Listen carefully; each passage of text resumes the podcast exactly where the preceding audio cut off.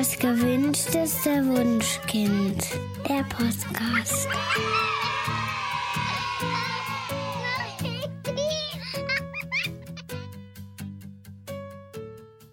Hallo und herzlich willkommen zu Das gewünschteste Wunschkind, der Podcast.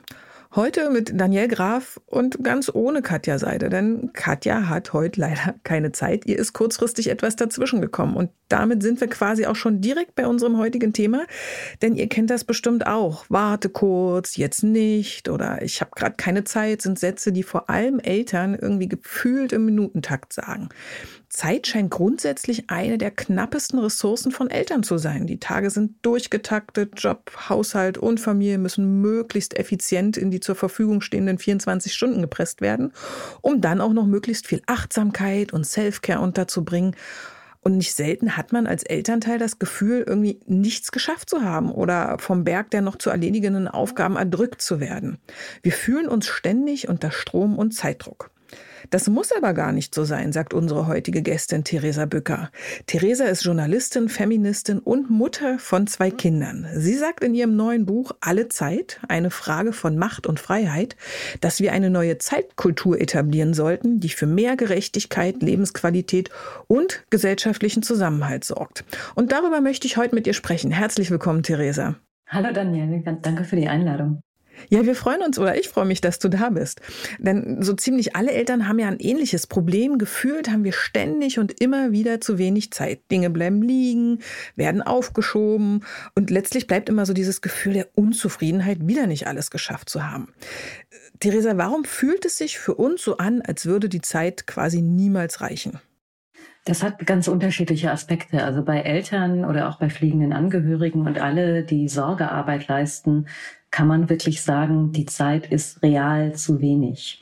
Und wir haben aber einen Diskurs darüber, dass Zeitmanagement uns helfen würde. Oder es gibt zum Beispiel einen zeitpolitischen Bericht des Familienministeriums. Da steht drin, dass es Synchronisierungsprobleme gäbe. Also, dass man die freien Zeiten, die man, die man hat, zum Beispiel, weil man mit einem Kind zur Kinderärztin gehen will, dass die nicht zu den Öffnungszeiten passen. Und dass im mhm. Prinzip mhm. genug freie Zeit vorhanden wäre, aber dann eben die, die nicht zueinander passen. Und da, ja.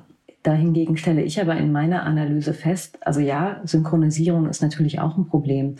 Aber wenn man sich die Tagesstruktur von Familien und Eltern anguckt, dann reicht die Zeit ganz konkret nicht, um die Aufgaben und Pflichten und Wünsche, die wir alle haben, da unterzubringen. Und es ist von der Struktur her einfach auf Überforderung und Beschleunigung angelegt. Und die meisten Eltern werden das kennen. Die haben unheimlich ausgefeilte Strategien entwickelt, wie sich Abläufe besser planen und beschleunigen lassen, wie vielleicht die Brotbox schon am Abend vorbereiten. Und ähm, aber es ist ein Trugschluss, jemals zu glauben, dass irgendwann die Zeit reichen würde, weil ein Job kombiniert mit Familienaufgaben, das, das sprengt den Rahmen der Zeit, die wir haben, ganz konkret. Ah, wenn wir jetzt mal auf die letzten Jahrhunderte zurückschauen, müssten wir ja eigentlich mehr Freizeit haben als früher. Also zum einen ist die Lebenserwartung deutlich gestiegen. Ähm, das heißt, dass wir in unserem Leben grundsätzlich ja viel mehr erleben können als früher. Aber zum anderen arbeiten wir im Vergleich zu früher ja auch weniger und haben so zahlreiche kleine technische Helferlein, die uns auch eigentlich Zeit sparen müssten. Ne? Also niemand muss mehr mit einem Waschbrett am Fluss stehen und selbst das Saugen und Wischen übernehmen mittlerweile Roboter für uns. Und trotzdem fehlt Zeit an allen Ecken und Kanten. Ähm, das ist doch eigentlich ziemlich paradox, oder? Ja, das ist paradox und es gibt tatsächlich den Begriff des Zeitdrucks Paradoxon dafür, ja. ähm, wo, wo man sich eben damit beschäftigt, dass es eigentlich mehr freie Zeit heute gibt für die Menschen, aber sie trotzdem einen stärkeren Zeitdruck wahrnehmen. Und das hat unterschiedliche Gründe. Also zum einen haben wir ganz, äh, haben wir viel mehr Möglichkeiten, unsere Zeit zu gestalten. Wir haben zum Beispiel mehr Möglichkeiten, einkaufen zu gehen und die Öffnungszeiten von Supermärkten haben sich verlängert und das wurde eigentlich ja. dazu geschaffen, um eine zeitliche Entlastung zu schaffen, um zum Beispiel den Menschen mit Arbeitszeiten, die eher in den Abend hineingehen, die Möglichkeit zu geben, dann auch später einzukaufen. Was aber parallel dazu passiert ist, ist, dass die, die eigentlich früher von der Arbeit kommen, dann eher noch länger arbeiten und auch später einkaufen gehen. Also die Möglichkeiten, denen, denen teilweise andere Tätigkeiten aus, führen zu Überstunden. Und durch die vielen Möglichkeiten, wie eben auch Restaurants und Online-Shopping und Freizeitangebote, wollen wir auch einfach mehr machen. Also es führt nicht dazu, dass wir nur eine größere Vielfalt an Auswahlmöglichkeiten haben, die wir dann annehmen oder nicht, sondern dass ein innerlicher Druck entsteht, die auch alle anzunehmen. Das heißt, man macht sich eben teilweise dadurch auch selbst Zeitdruck. Die sozialen Normen verschieben sich und beschäftigt sein ist heute auch ein Statussymbol. Und im Haushalt ist auch noch was ganz Interessantes passiert. Das hast du ja schon gesagt. Wir haben mhm. technische Innovationen, die eigentlich Zeit sparen sollen, wie die Spülmaschine, wie die Waschmaschine. Und man konnte aber sehen, dass das in Haushalten nicht direkt zur Entlastung geführt hat und wir eigentlich immer noch sehr beschäftigt sind. Und was eben in der Hausarbeit passiert ist, ist, dass wir die frei werdende Zeit durch technische Lösungen dann dafür genutzt haben, um die Standards, die wir uns selbst auferlegen, nach oben zu schieben. Also die Standards für, ah. wie sauber ist meine Wohnung, wie sauber ist meine Kleidung, wie oft wasche ich Kleidung. Die sind immer höher geworden. Und ähm, dadurch ist eben keine zeitliche Entlastung zustande gekommen, weil anscheinend auch gerade, gerade im häuslichen Kontext die Anforderungen, die wir uns selbst setzen und dann an andere weitergeben, sehr, sehr hoch sind und gerade Frauen davon einfach sehr stark betroffen sind und leider nicht der Automatismus einsetzt, dass man denkt, so super, ich habe jetzt eine Spülmaschine, das spart mir Zeit, die nutze ich für mich, sondern dass man dann vielleicht anfängt, die Fenster zu putzen in der, in der neu frei gewordenen Zeit. Das heißt, da kann man tatsächlich auch sich selbst ein bisschen hinterfragen, warum nehme ich mir die freie Zeit nicht und woher kommt der Druck, so viel Hausarbeit zu machen? Mhm. Ähm, bevor wir jetzt auf die Freizeit kommen, lass uns mal kurz über die berufliche Tätigkeit von Eltern sprechen. Du schreibst in deinem Buch, dass wir in einer Overwork-Kultur leben, in der wir eigene Freizeit zugunsten der Flexibilität im Berufsleben quasi aufgeben. Ähm, das ist mir persönlich erst so richtig aufgefallen, nachdem ich Kinder hatte und eben dann nicht mehr spontan am Wochenende oder am Abend arbeiten konnte. Ähm, bei den Arbeitgebern besteht diese Erwartungshaltung aber oftmals schon. Das heißt, dass wir Eltern von dieser Seite schon ziemlich Druck verspüren, oder? Wie wie können wir denn damit sinnvoll umgehen? Ich denke, der beste Weg wäre anzuerkennen, dass die Zeit von Eltern knapper ist. Und, und ich glaube, an den Punkt kommen, kommen viele Eltern auch über die Zeit, dass sie vielleicht noch beim ersten Kind denken, ein Vollzeitjob ist machbar. Mhm. Und das dann auch eine Zeit lang versuchen. Es wird dann mit mehr Kindern oder vielleicht auch mit pflegebedürftigen Kindern aber deutlich schwieriger, so dass die zeitliche Überlastung einfach da ist. Und deswegen leben ja auch in Deutschland die meisten heterosexuellen Paare im sogenannten modernisierten Ernährermodell. Das heißt, typischerweise der männliche Partner arbeitet in Vollzeit und die Partnerin arbeitet in Teilzeit. Und das liegt nicht am mangelnden beruflichen Interesse von Frauen, ähm, sondern dass die Familienorganisation anders kaum möglich wäre und dass das, der positive Aspekt an der Teilzeit bei Frauen, würde ich auch sagen, ist, dass Frauen schon mehr auf Selbstsorge gucken und vielleicht der Impuls, in eine Teilzeitstelle zu wechseln, auch wirklich bewusst geschieht, wenn man es sich leisten kann, aus Selbstschutz, weil man sagt, mhm. die, die Belastung, die zeitliche Überforderung, die wir mit zwei Vollzeitstellen haben, die, die raubt mir vielleicht Lebenszufriedenheit oder die belastet meine Gesundheit. Und ähm, 2020 wurde vom Robert Koch Institut der Frauengesundheitsbericht veröffentlicht. Der ist ein bisschen untergegangen, weil wir mitten in der Pandemie waren. Und die haben tatsächlich festgestellt, dass Mütter, die in Teilzeit erwerbstätig sind, sich durchschnittlich gesünder fühlen als Vollzeiterwerbstätige Mütter. Also man kann da tatsächlich einen Unterschied in der Gesundheit, in der Lebenszufriedenheit sehen. Das löst natürlich die finanzielle Frage nicht aus, aber da kann man sehen, dass Teilzeit oft schon auch eine kluge Idee ist, wenn man wirklich auf die eigenen Bedürfnisse guckt. Ja, kann ich definitiv für mich auch bestätigen. Wie sieht es denn momentan in Deutschland aus mit den Arbeitszeiten? Also seit ungefähr so 100 Jahren haben wir ja die klassische 40-Stunden-Woche bei Vollzeiterwerbstätigen. Ähm, und man bemerkt aber immer wieder, dass das Berufsleben an vielen Stellen vorrangig wirklich auch auf dieses Konzept ausgerichtet ist. Also Elternteile, die vorrangig Kinder betreuen, ähm, üben ja doch lieber eine Teilzeittätigkeit aus, aber darauf sind die Arbeitgeber gar nicht so richtig gut ausgerichtet, ne? Führt das eigentlich dazu, dass das andere Elternteil dann sogar mehr als üblich arbeitet? Ähm, ja, und was sind eigentlich die grundsätzlichen Schwierigkeiten des klassischen beruflichen Acht-Stunden-Tages? Ich war wirklich fasziniert, als ich mir die Arbeitszeiten im, im historischen Verlauf angeguckt habe und was sich eigentlich getan hat.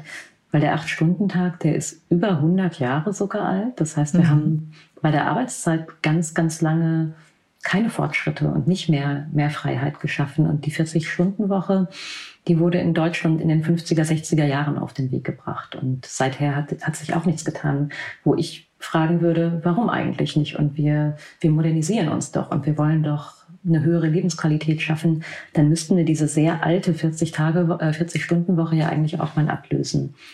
Und dann ist es so, also man hat in Deutschland natürlich immer Unterschiede zwischen West- und Ostdeutschland in der Erwerbstätigkeit, aber Westdeutschland hat eben das Ernährermodell ganz stark vorgegeben. Und da das haben die meisten Familien eben so gelebt, dass der Mann Vollzeit erwerbstätig war und die Frau komplett alles zu Hause übernommen hat und häufig mit dem ersten Kind ihren Beruf aufgegeben hat und ganz selten auch nur zurückgekehrt ist. Also viele Menschen jetzt in meiner Altersgruppe, die, die so Ende 30, Anfang 40 sind, die kennen das von ihren Eltern eben ja. auch noch. Das sind die Vorbilder, mit denen wir in Westdeutschland groß geworden sind. Das wird natürlich da fehlt ja auch, auch die Kinderbetreuung, ne? Also die hatten ja. ja. keine andere Möglichkeit, als wirklich zu Hause zu bleiben. Dann. Genau, die, die Möglichkeit gab es nicht. Und mhm. die Kinderbetreuung ist auch in den westdeutschen Bundesländern nach wie vor sehr viel schlechter ausgebaut als in den ostdeutschen Bundesländern.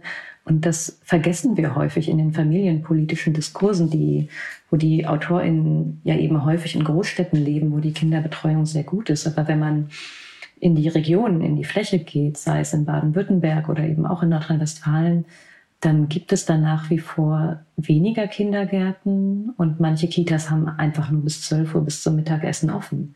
Und ja. das setzt eine sehr reale Grenze in der Erwerbstätigkeit von Eltern. Das kulturelle Grundproblem ist aber, dass mit der Emanzipationsbewegung der Frauen, die natürlich gut war, weil sie hat die Lebensmodelle von Frauen enorm erweitert und viel mehr Freiheit geschaffen, ähm, die Frauenerwerbsquote nach oben gegangen ist. Es wurde normaler von Frauen, für Frauen, eigenes Geld zu verdienen, Karriere zu machen, auch in Vollzeit zu arbeiten. Und das hat natürlich Familienzeit aus den Familien herausgenommen, weil die Mutter dann eben auch im Job war.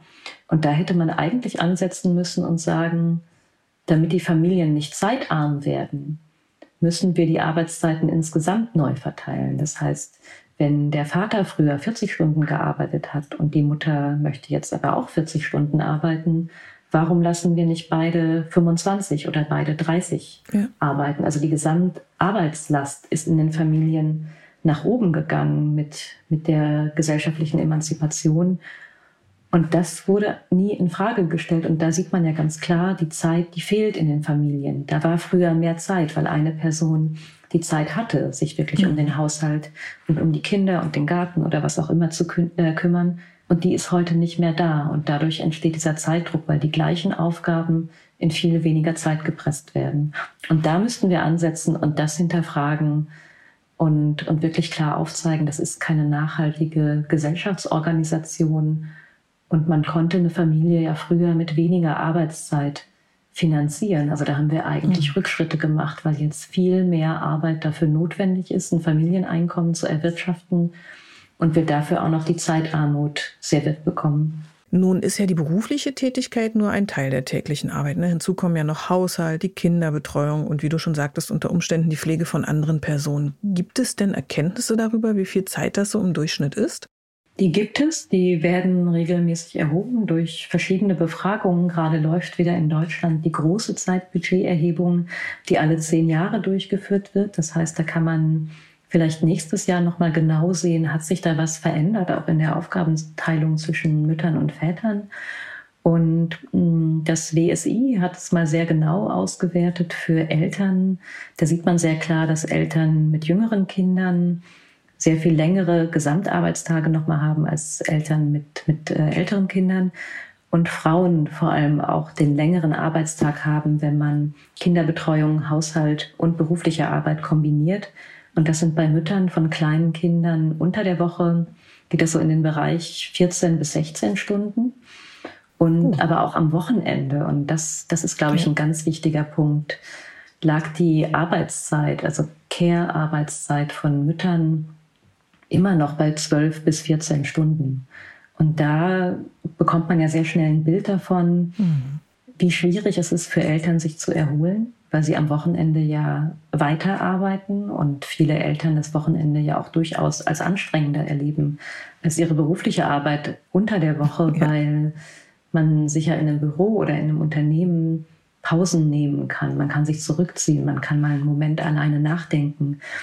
Am Wochenende mit kleinen Kindern ist das sehr viel begrenzter möglich. Das heißt, die, die mentale und die körperliche Forderung von Eltern ist am Wochenende einfach höher. Und ähm, das blenden wir aber gesellschaftlich und politisch aus, dass Eltern sich am Wochenende, gerade mit sehr jungen Kindern, nur eingeschränkt erholen können. Und was am Wochenende auch nochmal bemerkenswert war für mich, ist, dass Väter am Wochenende vier Stunden mehr Freizeit pro Tag haben. Das heißt, da läuft etwas in den Familien irgendwie schief. Mhm. Da finden offenbar entweder keine oder, oder schiefe Aushandlungsprozesse statt, die dazu führen, dass Männer mehr Freizeit, mehr Erholungszeit am Wochenende haben. Das heißt, wenn man in Familien für sich feststellt, ich bin immer erschöpft, ähm, kann man auch mal aufs Wochenende gucken und sich fragen, machen wir das da eigentlich gerecht oder haben wir da, obwohl wir es eigentlich gar nicht wollen und viel besser vorhaben, ähm, trotzdem eine Schieflage drin, weil das passiert ja oft nicht aus böser Absicht, sondern weil wir in dieser Gesellschaft sozialisiert sind. Und da kann man bei Frauen in der Tendenz beobachten, dass Frauen eher dazu neigen, ihre Zeit nicht als ihre eigene Zeit zu begreifen und sie eher mit anderen teilen, zum Beispiel ihren Kindern zur Verfügung stellen und Männer ein bisschen mehr auf ihre eigene Zeit achten und das stärker als ihre eigene Zeit betrachten und sich stärker abgrenzen. Also das sind so die Tendenzen. Und da lohnt es sich einfach mal als Paar auch darauf zu gucken, ist das vielleicht bei uns auch so? Und kommen wir da in eine Schieflage, die wir so eigentlich gar nicht wollten? Ja, also das ist auch was, was ich bei uns beobachtet habe, ähm, als mein Grad der Erschöpfung stieg, habe ich tatsächlich angefangen, aktiv einzufordern, dass ich am Wochenende einfach nur mal eine Zeit, eine Stunde Zeit ganz in Ruhe verbringen will, rausgehen, spazieren und so weiter. Gerade mit Kleinkindern ist das ja relativ schwierig, ähm, wirklich solche Freiräume zu schaffen.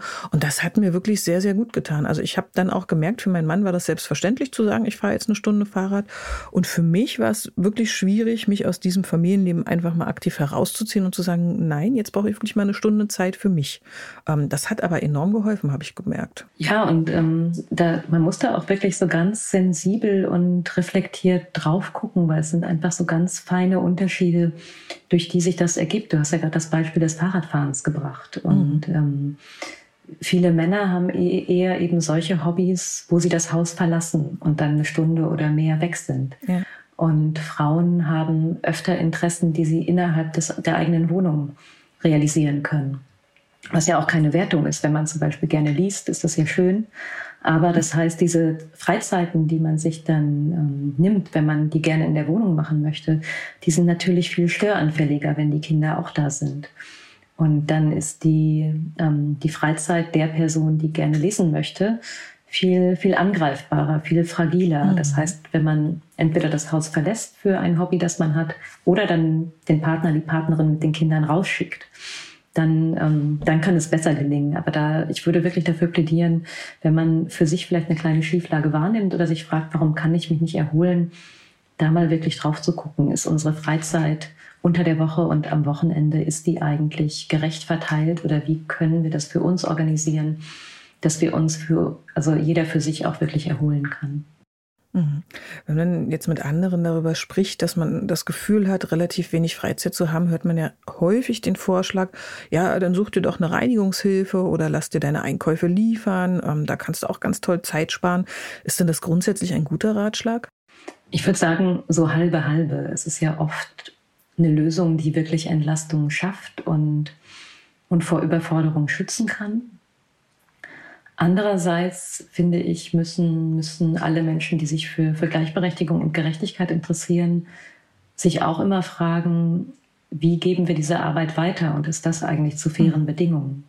Und gerade wenn wir uns zum Beispiel Essen liefern lassen oder anfangen, viel mehr online zu bestellen, ähm, wie Putzkräfte bezahlt werden, das ist oft in dem Lohnbereich.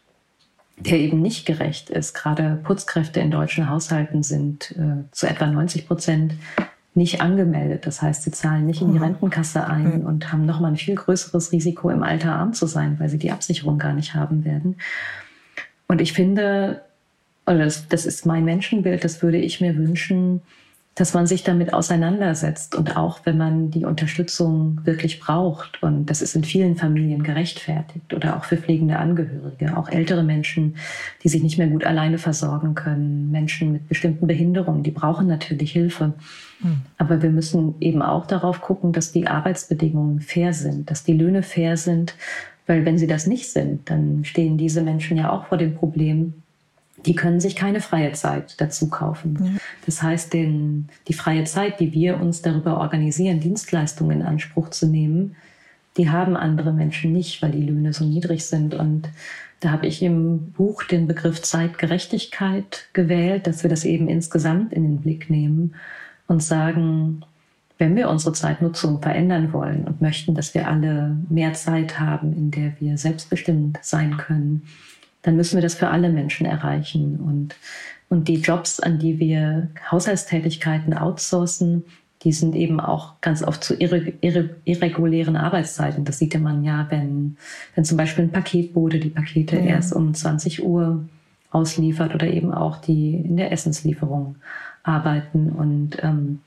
Menschen, die irreguläre Arbeitszeiten haben oder auch im Schichtdienst arbeiten, die sind eben auch sehr viel eingeschränkter darin, Zeit mit Freundinnen und Freunden und ihrer Familie zu haben. Das heißt, wenn die Jobs in den Bereichen immer mehr werden, weil ein Teil der Bevölkerung immer mehr Tätigkeiten abgibt, dann haben wir, haben wir eine Menschengruppe, die verdient sehr wenig Geld und die hat noch weniger Chancen, Zeit mit ihrer Familie zu haben. Mhm. Was ich enorm spannend in deinem Buch fand, ähm, war die Feststellung, wenn wir die Arbeit anders verteilen würden, dann könnten wir einer 20-Stunden-Woche für alle erstaunlich nahe kommen. Wie würde das denn funktionieren? Dafür habe ich mir angeguckt, wie viele Menschen in Deutschland könnten eigentlich gerade erwerbstätig sein oder sind auch erwerbstätig, weil die Arbeitszeiten sehr ungleich verteilt sind. Wir haben ja gerade die letzten Monate eine große Debatte über Fachkräftemangel gehabt und was wir jetzt machen. Und mhm. da kamen aus der Industrie oder auch von Finanzminister Christian Lindner Vorstöße, wir müssen jetzt alle mehr Überstunden machen und eine 42-Stunden-Woche wäre eine gute Idee. Nein. Und da, nee, ja, oder in, in mhm. Bayern wurde gerade diskutiert, ähm, man könnte die Höchstarbeitszeit am Tag auf zehn Stunden setzen, also Arbeitsschutz aushebeln und da hat die zuständige Ministerin gesagt, das würde Eltern bei der Vereinbarkeit helfen, wenn sie zehn Stunden Arbeitstage hätten. Ach so, interessant. Ich weiß nicht genau, wie sie sich das vorstellt, aber genau, das ist die eine Debattenrichtung, die wir gerade haben. Und ähm, aber wenn man mal guckt, wie arbeiten die Leute in Deutschland eigentlich, dann sind die Arbeitszeiten einfach sehr ungleich verteilt. Also wir haben eine große Menge an Menschen, die arbeitet in Vollzeit. Dann arbeiten aber auch sehr, sehr viele Menschen in Teilzeit. Wir haben in Deutschland eine sehr hohe Teilzeitquote. Und dann gibt es noch die sogenannten geringfügigen Beschäftigungen. Das sind zum Beispiel Minijobs mhm. und Nebenjobs, wo die Menschen vielleicht nur zehn Stunden in der Woche ein Supermarktregal einräumen. Und die würden oft gerne mehr arbeiten, weil das Geld, was sie verdienen, auch gar nicht reicht. Aber die finden oft keinen Job. Also auch viele, viele Mütter stecken ja in Minijobs fest und würden eigentlich gerne andere Stelle ja. haben oder würden auch gerne mehr als ihre Teilzeitstelle arbeiten und finden diese Jobs nicht. Und da finde ich es nicht logisch, wenn wir über eine 42-Stunden-Woche reden und zeitgleich Menschen haben, die gerne mehr arbeiten wollen und das auch könnten. Und wenn man die Arbeitszeiten eben gleichmäßiger verteilen würde, die aktuell gearbeitet werden auf alle Menschen, dann kommt man einer 30-Stunden-Woche und weniger schon deutlich näher. Das geht natürlich jetzt nicht so einfach, weil die, die Menschen ja auch auf ihre Ausbildungsberufe verteilt werden müssen. Das geht natürlich nicht direkt auf, mhm. aber langfristig könnte man das natürlich schon organisieren, weil wenn jetzt alle Menschen äh, von heute auf morgen in 40 Stunden Stellen arbeiten wollen würden, dann müssten wir mehrere Millionen neue Jobs schaffen. Also die haben wir gerade gar nicht. Ja. Das heißt, wir haben auf, auf jeden Fall ein Potenzial für eine Arbeitszeitverkürzung.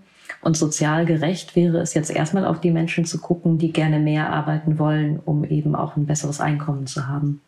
Mhm. Und du sagst ja auch, dass eine Verkürzung der Vollarbeitszeit auch zum Erreichen der Klimaziele beitragen würde. Das fand ich jetzt auch sehr spannend. Das, ähm, genau, das ist ein ganz wichtiger Punkt ja. in der Debatte über Klimaschutz, weil wie viel wir arbeiten natürlich damit verknüpft ist, wie viel produziert wird. Und langfristig, wenn wir den CO2-Ausstoß senken wollen, müssen wir eben darauf gucken, was produzieren wir da eigentlich mit unserer Arbeit? Welche Ressourcen verbrauchen wir? Und welche, welche Jobs der Zukunft sind das eigentlich, die, die umweltfreundlicher sind? Und in Industrienationen ist Produktivität und die Arbeitsstunden, die sind eben ganz stark verknüpft mit einem hohen CO2-Ausstoß. Es gibt eine sehr spannende Studie von einem britischen Think Tank, der sich mal angeguckt hat, wie kurz müsste eigentlich die Wochenarbeitszeit sein in unterschiedlichen Ländern, um Klimaziele zu erreichen. Mhm. Und das sind in Deutschland sechs Stunden in der Woche. Ich habe da mal einen Text für ein Magazin drüber geschrieben ähm, und dann rief die Redakteurin mich an und meinte, das muss doch ein Fehler sein im Text. Ja. Du meinst doch wahrscheinlich sechs Stunden am Tag. Und ich meinte, nein, es sind sechs Stunden in der Woche, weil der durchschnittliche CO2-Ausstoß pro gearbeitete Stunde in Deutschland so hoch ist, dass dann alle nur noch sechs Stunden die Woche arbeiten könnten, um das auf ein klimaverträgliches Maß zu senken. Das heißt, dass wir uns für eine nachhaltige Gesellschaft eben auch die Frage stellen müssen, welche Arbeiten sind notwendig, welche Arbeiten braucht unsere Gesellschaft und wo werden vielleicht Dinge produziert, die wir wirklich nicht brauchen und die wir uns vielleicht in der Konsumkultur, in der wir leben, angewöhnt haben und als selbstverständlich erachten, auf die man aber auch gut verzichten könnte, weil natürlich auch ganz ja. viel Produktion nur entstanden ist, um die Wirtschaft am Laufen zu halten und bei uns immer wieder neue Bedürfnisse geweckt werden, noch mehr zu besitzen, das auch noch zu haben. Und wenn wir in einer Welt leben wollen, die die überleben kann, wo die Natur auch eine Chance hat, dann müssen wir uns nicht nur fragen, was wollen wir eigentlich, was brauchen wir für uns, sondern auch, was macht eigentlich meine, meine Arbeit mit der Umwelt und welche Jobs können eigentlich entstehen, die, die einen geringen CO2-Ausstoß haben. Mhm. Ja, interessanter Ansatz. Es ist ja auch so, dass Eltern in Deutschland, wenn man ähm, verschiedene Studien liest, auch grundsätzlich einigermaßen unzufrieden sind mit den aktuellen Arbeitszeiten. Wenn die jetzt frei wählen dürften, ähm, wie viel würden die denn arbeiten? Alle Eltern möchten weniger als 40 Stunden arbeiten, auch die Väter. Ja, das fand das, ich spannend. Das fand ich nämlich sehr spannend. Und ähm, da haben wir ja auch eine Debatte, die ein bisschen verzerrt ist, weil wir mittlerweile ja in der Gleichstellungspolitik schon das Ziel haben, Frauen in Vollzeit zu bringen und der Begriff Teilzeitfalle ja sehr präsent ist. Und es ist auch wichtig, darüber zu sprechen, weil Teilzeit eben oft arm macht und gerade im Alter arm macht.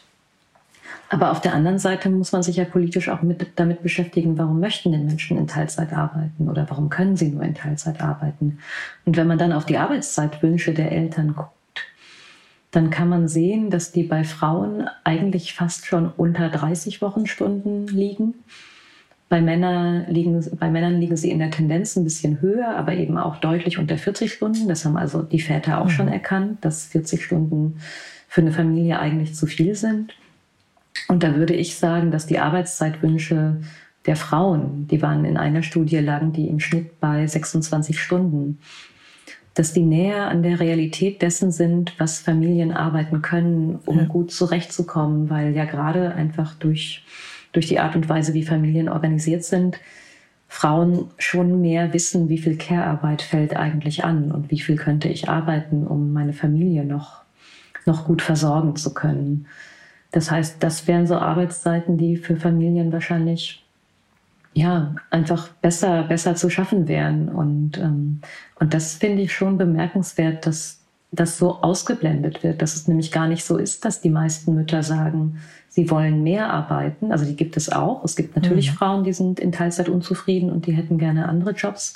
Aber die überwiegende Mehrheit der Eltern würde die Arbeitszeiten gerne reduzieren und sagt eben ganz klar, das ist zu viel, das überfordert unser familiäres Setting. Und das fand ich sehr gut auf den Punkt gebracht in einer der Studien, die ich gelesen habe, wo die beiden Wissenschaftlerinnen sagten, dass sie eigentlich in allen Familien eine große Zeitnot feststellen können, es für Deutschland aber nicht erforscht ist, was das für Gesundheit, Leistungsfähigkeit und Lebenszufriedenheit von Eltern und Kindern bedeutet und dass das unbedingt erforscht werden müsste.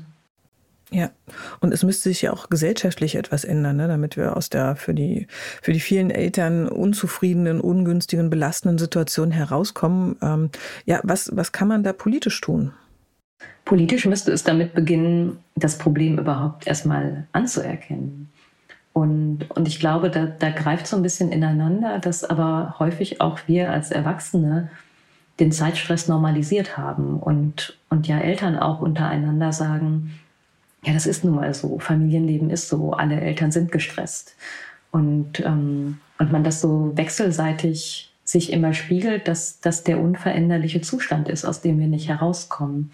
Und da würde ich Eltern und alle Sorgeverantwortliche dazu auffordern zu sagen, das ist nicht normal. Also es könnte anders sein. Wir können die Gesellschaft so organisieren, dass Familie und dass soziale Beziehungen etwas sind, was uns stärken, weil Elternschaft, Elternschaft muss nicht untrennbar mit Erschöpfung verbunden sein. Das ist ja, das ist ja ein ganz, ganz trauriges Bild, weil wir gründen ja, ja eigentlich Familien, weil wir uns dann eine, vielleicht auch eine Art von sozialen Reichtum, Erfahrungsreichtum versprechen und da wieder in Bildern zu denken, dass wir Familien so organisieren könnten, dass sie uns wirklich bereichern, dauerhaft. Und ähm, also das finde ich ganz wichtig, sich das als Eltern bewusst zu machen, dass die Zeit Armut, in der wir gerade leben, darauf beruht, wie wir Gesellschaft, Wirtschaft, Erwerbsarbeit, Care-Arbeit organisieren und dass diese Strukturen nichts Natürliches sind, sondern die sind gewachsen durch gesellschaftliche Entscheidungen, durch politische Entscheidungen. Und da wir über Politik unsere Gesellschaft organisieren, ist eigentlich alles veränderbar, wenn wir das möchten und wenn eine Mehrheit das mitträgt. Und ich finde, dass eben auch Politik dazu aufgefordert ist, in diese Debatte reinzugehen, weil die Lebensqualität von Menschen im Land zu erhöhen, das ist ein politisches Ziel. Ja. Politik hat ja eine größere Aufgabe, als nur die Wirtschaft zu sichern. Und manchmal habe ich in den letzten Monaten gedacht, darauf hat sich die Debatte verkürzt. Aber die Aufgaben von Politik sind ja viel, viel größer. Und ähm, gerade auch, wenn wir Gleichberechtigung erreichen wollen, was ja ein Grundrecht ist, das steht ganz weit oben in unserem Grundgesetz, ja. dass Politik darauf hinwirken muss, dass Frauen und Männer gleichberechtigt leben können dann müssen wir einfach Arbeit und, und Care-Arbeit anders organisieren. Und da ist meine, meine Analyse, meine These, dass solange wir die 40-Stunden-Woche nicht in Frage stellen, können wir keine Gleichberechtigung erreichen. Ja, das denke ich auch. Ich muss ehrlich sagen, dass es mich ziemlich überrascht hat, wie zeitintensiv doch die Betreuung von Kindern ist. Ne? Also meine Kinder kommen jetzt langsam in ein Alter, wo man auch wieder mal ein bisschen mehr Zeit für sich selbst hat. Aber ich kann mich noch wirklich gut daran erinnern, dass ich, als meine Kinder so ungefähr anderthalb Jahre waren, irgendwie keine einzige Sekunde Freizeit hatte, ähm, weil man ständig den Blick auf äh, sie haben musste, weil sonst irgendwas passiert oder sie wegliefen oder man musste jedenfalls immer, immer aufmerksam, äh, aufmerksam sein. Und ähm, ich kann mich erinnern, dass als ich darüber gesprochen habe, ähm, ja, einem doch oftmals entgegnet wurde, ja, das hast du dir doch aber so ausgesucht. Ne? Also wie du eben schon gesagt hast, es ist ein gesellschaftliches Bild, dass Elternschaft einfach anstrengend ist. Und ich habe immer gedacht, ja, ich habe mir das ausgesucht, aber die Konsequenzen waren mir eigentlich gar nicht bewusst. Und ähm, was mir auch überhaupt gar nicht klar war, war, wie gesellschaftlich unbeachtet wirklich die Care-Arbeit ist. Und das fand ich super spannend in deinem Buch. Wenn man diese Arbeit mal in Geld umrechnet, dann kommt man wirklich ins Staunen. Ne? Ja, es, es gibt unterschiedliche Berechnungsmodelle dafür, so grob überschlagen mit einem Stundenlohn, die, ja. den man bekommen würde, weil man erfüllt ja, wenn man sich um Kinder kümmert, ähm, ganz unterschiedliche Berufe und ist ja in der Regel auch gar nicht ausgebildet, aber soll es eben so gut erfüllen wie eine Kleinkindpädagogin und ähm, eine ausgebildete Hauswirtschafterin, dann würde man für für jemanden, der, der Vollzeit zu Hause ist, auf einen Monatslohn von 6.000 bis 7.000 Euro kommen weil das ja natürlich auch immense Arbeitszeiten sind. Also das, da würde eigentlich das Arbeitsschutzgesetz sagen, für Menschen, die angestellt arbeiten, Moment mal, du darfst hier ja. gar nicht arbeiten, wir müssen mehr Personal einstellen. sonst verstößt du hier gegen geltendes Recht. Mhm. Und bei der Care-Arbeit ist aber Arbeitsschutz und Gesundheitsschutz plötzlich ausgehebelt, was, was ich bemerkenswert finde, weil, also ich würde sagen, klar, wenn man sich für Kinder entscheidet, dann ist einem ja in Ansätzen klar, dass das Leben anders wird und ja. dass, es, dass es schon mal fordernd ist.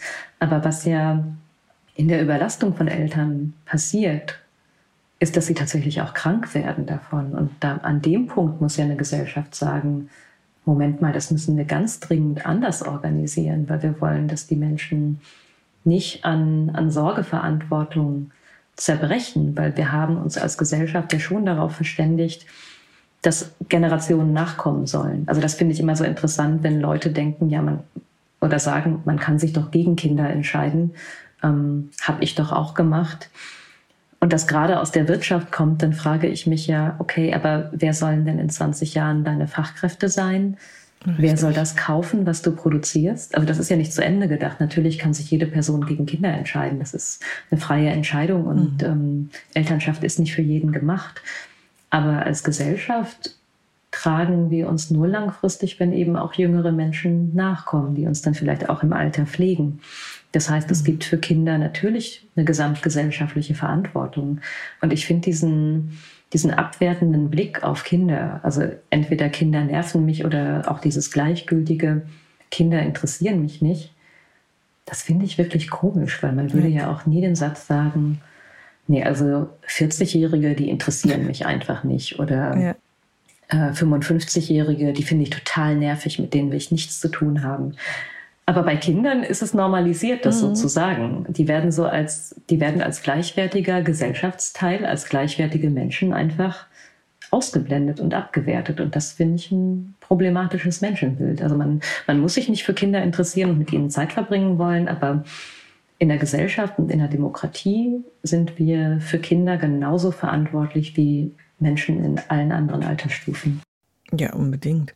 Aber auch in der Familie lohnt sich ähm, ja ein Blick ins, ins, ins Gefüge, weil ähm, ja, wenn man Care-Arbeit mal zusammenrechnet, also auch in Relation mit der Arbeitszeit setzt, dann dauert ja der Arbeitstag für das Elternteil, das sich vorrangig um das Kind kümmert, in Deutschland ist das meist die Mutter, ja häufig viel länger als für den Partner oder die Partnerin, die in Vollzeit tätig ist. Ne? Also ich kann mich noch erinnern, als mein Mann nach Hause kam, hatte ich immer noch das Gefühl, oh, der hat einen langen Arbeitstag, den müssen wir jetzt erstmal in Ruhe lassen. Und ich habe dabei für mich ausgeblendet, dass ich im Grunde auch schon einen langen Arbeitstag hinter mir hatte. Aber das ist ja gesellschaftlich nicht anerkannt, deswegen habe ich das für mich auch nicht äh, realisiert. Wie schaffen es denn Familien da zu einer deutlich gerechteren Verteilung zu kommen? Das, was du gerade beschrieben hast, ist da ganz, ganz wichtig, dass man merkt, dass man gearbeitet hat. Und das ist, glaube ich, was ganz Typisches, was passiert, dass man eben die eigene Care-Arbeit abwertet. Und dann ja. hat man auch den Effekt, dass man dann der Person, die von der bezahlten Arbeit nach Hause kommt, die darf dann erstmal ihre Ruhe haben und der wird dann auch am Wochenende mehr Zeit zugestanden, weil die hatte ja eine harte Woche. Mhm. Und da ist der erste Schritt für sich selber anzuerkennen, was man leistet. Ähm, Bell Hooks hat das mal in einem Essay geschrieben, dass solange Frauen diese Arbeit abwerten, für sich und für andere Frauen, sie ja gar nicht erwarten könnten, dass Männer anfangen, diese Arbeit wertzuschätzen. Also es muss mit der Wertschätzung für die eigene Arbeit anfangen. Und ähm, ich bin ich bin für sehr unromantische Gespräche in Partnerschaften. Und die führen leider die wenigsten. Also und das passiert ja auch immer wieder Paaren, die sich für modern halten, die, die irgendwie der festen Überzeugung sind, wenn wir mal Kinder bekommen, dann teilen wir uns das gleichberechtigt auf. Und dann merken sie aber, wenn das Kind und die Kinder da sind, dass das doch nicht so läuft und dass es eben kein geteiltes Verständnis davon gab. Und dass man manchmal eben auch in Geschlechterfallen tappt. Ich glaube, du hattest es eben in einer Frage angesprochen. Man kann ähm, in Zeiterhebungen sehen, dass Väter plötzlich mehr arbeiten, als sie vorher gearbeitet haben und länger arbeiten als Männer ohne Kinder.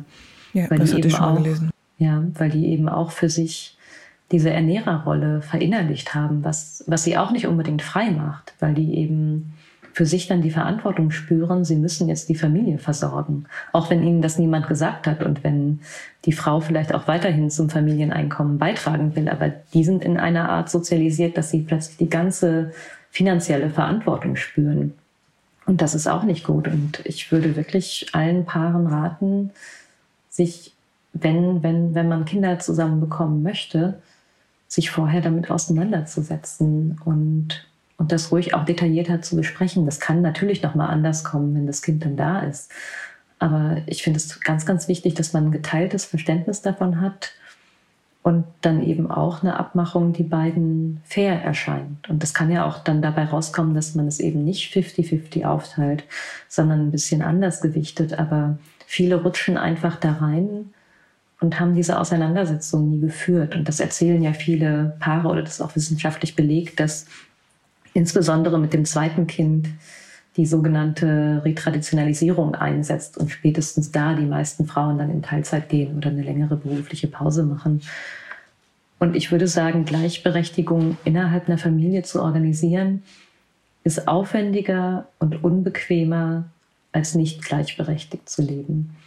Und ich glaube, da, ja, ich glaube, ja. da ist so ein bisschen das Problem oder die Herausforderung, dass, dass wenn Gleichberechtigung ein Wert ist, den man leben möchte, dann ist das auch wieder ein Stück weit anstrengender. Oder man muss dann vielleicht auch die Übereinkunft treffen, wenn man zum Beispiel sagt, wir arbeiten beide 30 Stunden, dass man die Aufteilung der, der Arbeitszeit nicht vorrangig oder nicht nur entlang von finanziellen Fragen ähm, entscheidet, weil das äh, führt ja oft dazu, dass man sagt, okay, äh, wir haben einen Gender Pay, Pay Gap, der Partner verdient mhm. mehr, der hat die längere Arbeitszeit, ich reduziere sondern dass man dann gemeinschaftlich sagt, wir reduzieren beide unsere Arbeitszeit und leben dann mit einem kleineren Einkommen, was vielleicht heißt, dass wir anders Urlaub machen oder erstmal keinen Urlaub mehr machen. Das, das geht eben mit ein bisschen Verzicht einher und da muss man für sich selber fragen, möchte ich gleichberechtigt leben oder sind mir bestimmte materielle Sachen wichtiger? Mhm. Ja, und ich glaube, wichtig ist auch im Gespräch zu bleiben. Also die Umstände, die ändern sich ja über auch die, die Lebenszeit der Kinder. Und das, was jetzt in der Baby- oder Kleinkindzeit zutrifft, das ändert sich ähm, ja bei größeren Kindern dann nochmal, sodass das kein, kein Punkt ist, den man bespricht, wenn das Baby jetzt frisch da ist, sondern wirklich in den Folgejahren immer wieder so ein bisschen nachsteuern muss. Ja, auf jeden Fall. Also das ist, glaube ich, sowieso ja für jede Partnerschaft wichtig, im Gespräch zu bleiben. Mhm. Aber ja, aber sich vorher schon mal damit auseinanderzusetzen, ist, glaube ich, auch ganz ja, gut. Und ich würde, ich würde mir wünschen, dass das vielleicht auch angeleitet wird, weil, weil es eben vielen nicht bewusst ist und weil es nicht gelernt ist oder wenn man vielleicht auch das, das erste Paar im Freundeskreis ist, was ein Kind bekommt und die Vorbilder fehlen. Ja. Und ich finde, man könnte das super in Geburtsvorbereitungskurse integrieren. Ja. Vielleicht nochmal mit zwei Extraabenden oder, oder wie auch immer wirklich mal zu schauen, wie kann man eigentlich Familie organisieren, wie kann man das teilen, gerade auch die, die komplexen Regelungen beim Elterngeld, die ja auch eine geteilte Teilzeittätigkeit unterstützen, die aber super kompliziert zu durchschauen sind, wenn man ja. einfach nur vor der Website sitzt, dass da wirklich auch ja, Paare Unterstützung bekommen und auch Vorbilder finden. Also wir wissen gerade, ähm, bei den Vätern ist es so, da funktioniert ganz viel über Vorbilder. Und wenn die andere Männer kennen, die vielleicht auch schon in Teilzeit arbeiten oder die eine sehr lange Elternzeit gemacht haben, dann fällt es ihnen sehr viel leichter, das auch zu machen. Und ich finde, da könnten wir als Gesellschaft viel mehr organisieren, dass es eben nicht dem Zufall überlassen ist, ob man andere Paare kennt, die auch so leben, sondern dass, dass man diese Vorbilder ja. gezeigt bekommt. Genau. Lassen Sie mal noch über einen anderen Aspekt sprechen, nämlich die freie Zeit an sich. Also wir haben ja schon darüber gesprochen, dass es grundsätzlich ein sehr knappes Gut ist und deswegen haben wir natürlich auch immer das Gefühl, dass die auf keinen Fall vergeudet werden sollte. Ähm, aber wahrscheinlich kennt auch jeder den Zustand, dass wenn man mal so ganz unerwartet eine halbe Stunde Zeit hat, ähm, dann schafft man es irgendwie nicht, sich einfach mal aufs Sofa zu setzen, zu entspannen und einfach was zu tun, was einem wirklich gut tut. In unserer leistungsoptimierten Gesellschaft haben dann irgendwie viele den, den dringenden Wunsch, die Zeit ganz effektiv zur Erholung zu nutzen und stressen sich dann dadurch so sehr, ähm, dass der Effekt dann auch ganz sicher nicht eintritt. Also wie komme ich denn in, in, in, aus diesem inneren Konflikt heraus und schaffe es, auch kurze Phasen aktiv zur Erholung ähm, zu nutzen, ohne dabei permanent so ein schlechtes Gewissen zu haben? Ich würde zum einen eine andere Definition von Freizeit anlegen, als vielleicht manche gerade haben, weil wir haben eine sehr abstrakte Sicht auf Freizeit. Und denken, wir können uns Freizeit als Termin organisieren. So wie ich habe jetzt da eine Stunde und vielleicht mache ich was Schönes für mich und dann muss ich mich entspannen in dieser Stunde. Mhm. Und ich würde aber Freizeit definieren als, als Empfindung, als Gefühl. Das heißt, die Zeit, die ich dann habe, die sollte sich auch wirklich frei anfühlen. Und das kann man erreichen, indem man sich fragt, was sind eigentlich die Dinge, bei denen ich die Zeit vergesse, bei denen ich mich wirklich frei fühle und die keinem anderen Zweck folgen. Weil wir haben eine Veränderung gehabt, wie wir auf unsere Freizeit blicken. Die ist eben auch von Leistungsethik durchzogen. Also wir wollen eben vielleicht in der Freizeit noch was machen, das sich positiv auf andere Lebensbereiche auswirkt. Also wir wollen vielleicht ein Buch lesen, um dann schlauer im Job zu sein. Und wenn wir uns aber wirklich frei fragen würden, was möchte ich mit dieser Stunde machen, wenn ich, wenn ich, wenn ich es ganz frei wählen kann, wenn es nur für mich ist, dann wäre das vielleicht was anderes. Oder auch wenn ich Sport mache, um gesund bleiben zu wollen oder schlank bleiben zu wollen, ja. dann verfolgt das ja einen anderen Zweck oder es ver verfolgt eine Absicht und ist nicht wirklich frei. Und da muss man für sich so ein bisschen hinterblicken und sich fragen, was könnten diese Dinge eigentlich sein, die ich nur für mich mache, die, die keine andere Absicht verfolgen? Und das ist gar nicht so einfach, sich daran zu erinnern oder das herauszufinden, was das sein könnte.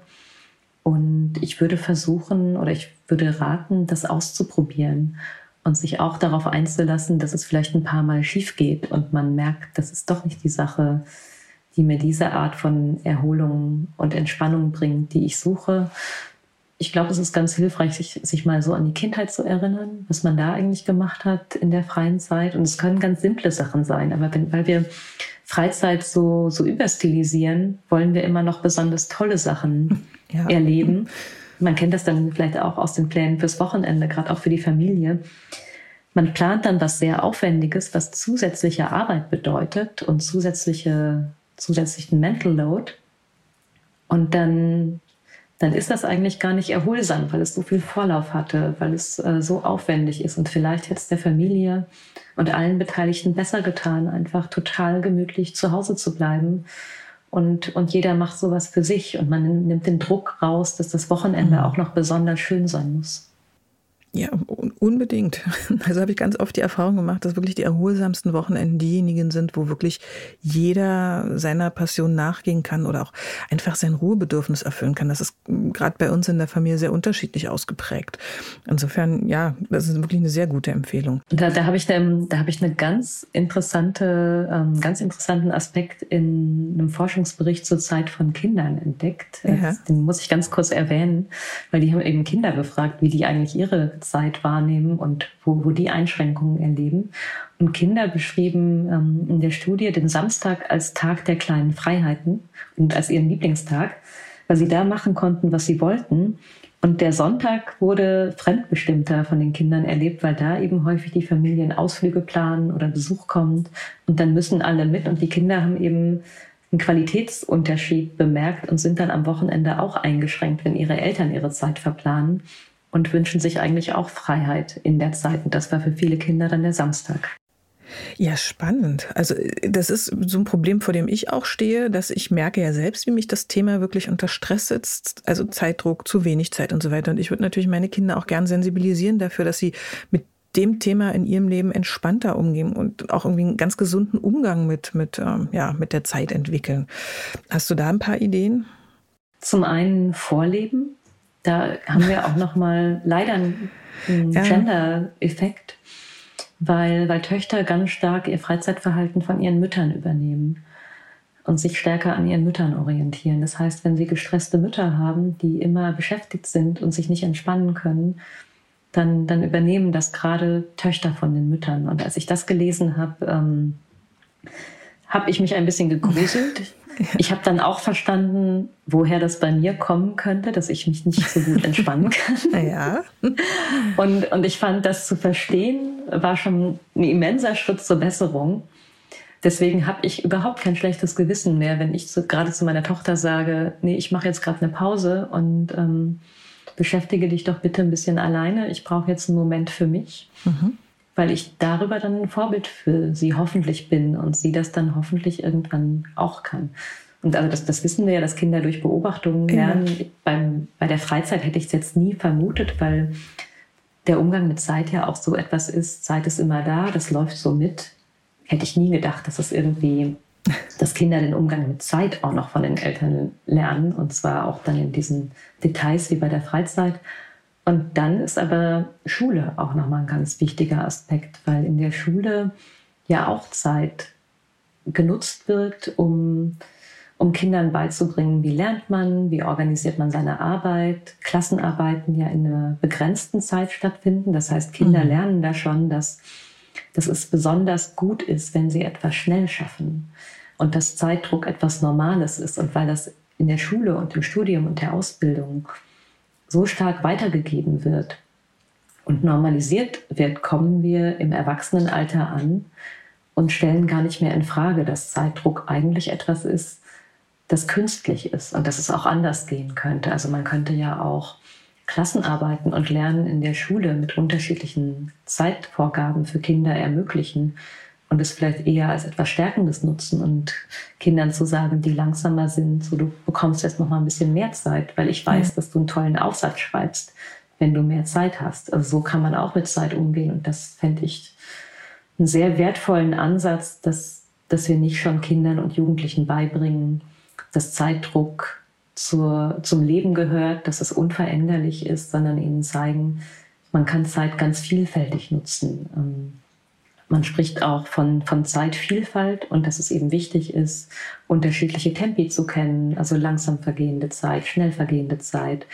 Und dass sie, dass sie nicht uniform ist, sondern dass wir Zeit in mhm. unterschiedlichen Qualitäten erleben können und das eigentlich das Leben reich macht. Aber wenn wir nur Zeitdruck und nur Beschleunigung spüren, dann, dann erleben wir Zeit eigentlich als etwas, das gegen uns gerichtet ist. Das äh, führt mich jetzt zu einer letzten verzweifelten Frage. Was kann ich denn tun? Also das würde ich gerne wissen. Was kann ich denn als einzelne Person ähm, tun, um auf die Politik einzuwirken, um etwas zu bewegen, dass sich unsere Situation ändert? Was kann jede oder jeder Einzelne tun, um hier Einfluss zu nehmen? Erstmal erkennen, dass dass wir nicht mehr Zeit haben werden durch, durch individuelles Zeitmanagement. Und dass, dass man die Bücher über Zeitmanagement ähm, gar nicht erst aufklappen sollte, ähm, sondern sich äh, statt die zu lesen nach Möglichkeit mit anderen zusammentun sollte. Weil es natürlich auch schwierig ist, als einzelne Person auf die Politik einzuwirken. Mhm. Aber es ist wichtig, und das ist mein ganz starkes Plädoyer eben auch in dem Buch, dass Zeit ein politisches Thema ist und dass man das verändern kann. Und dass wir, dass wir nicht untereinander weitergeben sollten, dass es normal ist und dass wir nicht anderen Eltern sagen sollten, ja, die Erschöpfung gehört dazu, sondern uns eher fragen könnten, wie können wir es denn verändern? Und ich würde zum einen in, in der Arbeitswelt dafür plädieren, sich zu organisieren und ähm, also sich im Betrieb zu organisieren oder auch gewerkschaftlich zu organisieren, weil Gewerkschaften sorgen dafür, dass die Arbeitsbedingungen besser werden. Und wir wissen, dass überall da, wo es ein großes gewerkschaftliches Engagement gibt, auch Arbeitszeiten weniger werden, die Personalschlüssel besser sind. Und gerade in den Branchen, wo viele Frauen, viele Mütter arbeiten, ist der gewerkschaftliche Organisationsgrad leider sehr gering. Und mhm. ähm, also es lohnt sich, wenn man irgendwie ein bisschen Zeit und Kraft übrig hat, sich gerade in der Arbeitswelt mit anderen zusammenzuschließen und mal zu sagen, so, wollen, so wollen wir anders arbeiten, können wir das organisieren. Weil gemeinsam ist man da auf jeden Fall stärker und auch in der eigenen Familie, im Freundeskreis darüber sprechen und nach Lösungen suchen und sich mehr unterstützen. Ich erlebe das gerade so unter Alleinerziehenden im Umfeld meiner Freundin oder auch in der Zeit, in der ich mit meinem Kind alleine war, wie stark da die Unterstützungsstrukturen ausgeprägt sind, wie man sich gegenseitig unterstützt.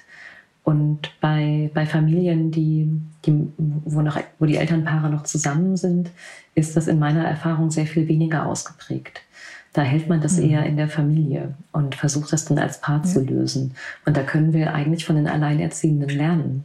Und ähm, manchmal muss man als Elternteil da auch wieder abgeben lernen. Und und sich trauen, die, ähm, die Kinder auch an andere Menschen zu geben. Nora Imlau hat das in ihrem letzten Buch so gut beschrieben ja. ähm, über, über Kinderbetreuung, dass es eben dass für Eltern oft eine Frage ist, loslassen zu können. Und ähm, das, das muss man auch können, diese Unterstützung zulassen und sich neue Ideen entwickeln. Wie können wir eigentlich gemeinschaftlich Kinderbetreuung organisieren, bevor jetzt die Kita-Zeiten ausgeweitet werden? Also was kann ich erstmal selber in meinem eigenen Leben tun? Ich habe ähm, vor ein paar Tagen auf einer Abendveranstaltung ein schönes Beispiel gehört. Das, äh, das waren Elternpaare, die haben in Berlin keinen Kita-Platz gefunden zum ersten Geburtstag des Kindes und ähm, dann auch keine private Betreuung. Und die hatten aber das Glück, dass sie im Freundeskreis zwei andere Elternpaare hatten mit einem ähnlich alten Kind. Und die haben sich dann zusammengetan und mit den sechs Eltern, die sie waren, für alle eine drei bis vier Tage Woche ja. organisiert und dann mit der Betreuung der drei kleinen Kinder rotiert. ähm, ein anderes total schönes Beispiel aus einem Buch, das ich gelesen habe, Mia Bird, äh, Birdsong heißt die Autorin. Ähm, die machen etwas im Freundeskreis, das nennen sie Kids Fun. Ähm, damit die Kinder denken, es sei für sie. Und das sind auch unterschiedliche Elternpaare. Ich glaube, es waren sieben Elternpaare, wo immer am, am Samstag alle Kinder in eine Familie gehen. Und dann ist es für die Kinder wie eine kleine Party. Und die anderen sechs Elternpaare haben so geschenkte Freizeit, für die sie keinen Babysitter bezahlen müssen. Ah. Und das rotieren sie. Und für die Kinder sagen, ist es total toll. und, Familie, ja. und, die, und die Paare haben, mhm. so, ähm, haben viel mehr Paarzeit gewonnen, ohne dass sie sehr teuer ist. Ja, schöne Idee. Und genau, ich glaube, da gibt es wahrscheinlich da draußen noch so viele tolle Ideen, die Leute haben, um sich gegenseitig zu unterstützen. Und sich darüber Gedanken zu machen und das einfach wieder anzufangen und sich zu öffnen und vor allem auch anderen Unterstützung anzubieten. Das ist, glaube ich, so der, erste kleine Weg, den wir auch gehen können. Ja, unbedingt.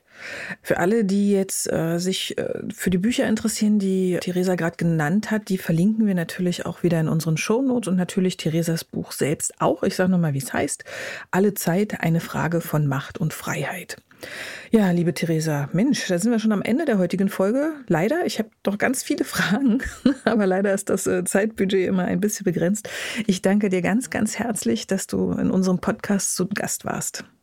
Ja, ganz, ganz lieben Dank für die Einladung und für die tollen Fragen. Es war sehr schön. Ja, es war mir ein großes Vergnügen. Und ihr, ihr Lieben, äh, wir hören uns in 14 Tagen wieder, wenn ihr mögt. Und bis dahin habt eine wunderbare Zeit. Ich sag Tschüss für heute. Macht's gut. Das war der Podcast vom gewünschtesten Wunschkind.